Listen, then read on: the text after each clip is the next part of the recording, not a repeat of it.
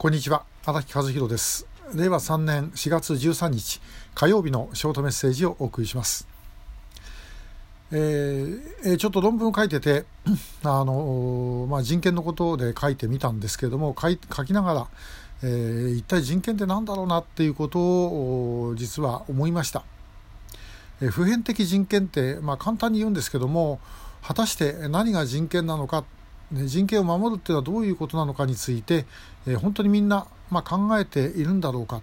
ということなんです。もちろん自分も含めてですね。で、えー、北朝鮮や中国で行われている人権侵害、これがまあ甚だしいものであることはもう間違いがありません。これには議論の余地はない。しかし一方で、それに対して当事国、北朝鮮であれ、朝鮮労働党であれ、あるいは中国共産党であれ、えそのようなものはないというふうにえ言ってます。で、え、前に、え労働新聞に ですね、え、本当の人権を擁護してというタイトルの論評が載ったことがありました。まあ、ここに書いてあるのは、要は、まあ、その体制に脅威を与えるような人間のクズにはですね、えー、人権という言葉は適用されないということでした。で、えー、この間、北朝鮮人権映画祭の時に、あの大阪でやった時にですね、えーまあ、トークに参加してくれたあの「めぐみへの誓い」にも出演している増田京子さんは脱北者ですけども日本にやってきてか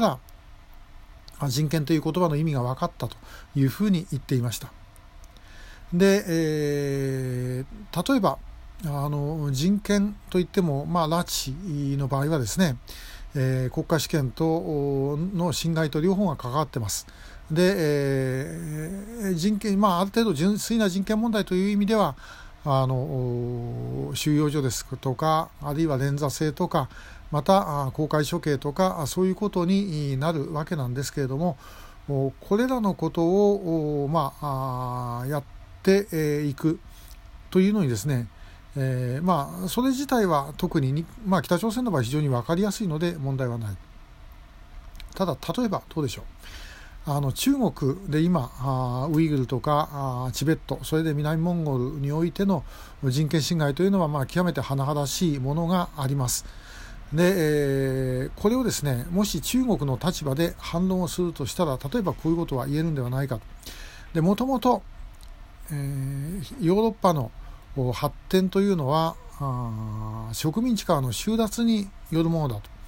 えー、世界中に植民地を持ってそこから収奪したためにあの文化もですね あるいはその民主主義なる制度も全て、えー、それがあったからできたことではないかと。だ今自分たちがやっていること、まあ、つまり、えー、チベットやウイグルやあるいは南モンゴルという、まあ、事実上の植民地から収奪して経済発展をすることに果たして一体何の違いがあるんだと。でそもそも自分たち中国だって、えー、その被害者だと植民地にはならなかったけども、まあ、主権を侵されて収奪をされたというふうに言ったら例えばどういうことになるでしょうか。アメリカは、まあ、あの自分の国にそれなりの資源がありますから、えそれほどの植民地を持っていたわけではありません。フィリピンとかですね。それぐらいのことなんですけれども、まあ、ハワイだってある意味で言うと植民地化し併合しているわけですし、え、同じようなことをですねまあ、やってきたとは言えるわけですね。でそういうものを否定してしまった時に果たして中国の今やっている収奪を否定できるのかという問題があります。でしかし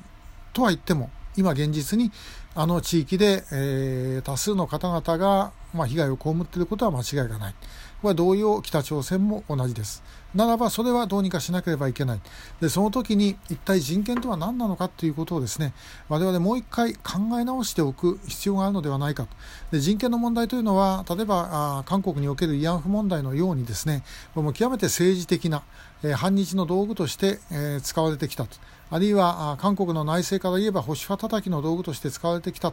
というようなことが、まあ、あります。ですから、あこれですね、あの一度、そもそも人権とは何なのか、一体何を基準にするべきなのかということは考え直してみる必要があるのではないかということです。でこれはあの、まあ、民主主義とかそういう価値観自由とかですねそういう価値観も同様なんですけども、まあ、コロナでいろんな価値観がひっくり返っている時ですから、えこの際今まで、えこれが正しかったというふうに思ってきた価値観ももう一回、え見直してみる必要があるのではないかということを感じました。まあ、この論文まだあの出てるわけではないので、えー、そのうちまた出たらあの改めてご紹介します、えー、ご一読いただければと。あくまで問題提起なんですけどね、えー、そういうふうに思います。今日はま人権の問題についてお話をしました。今日もありがとうございました。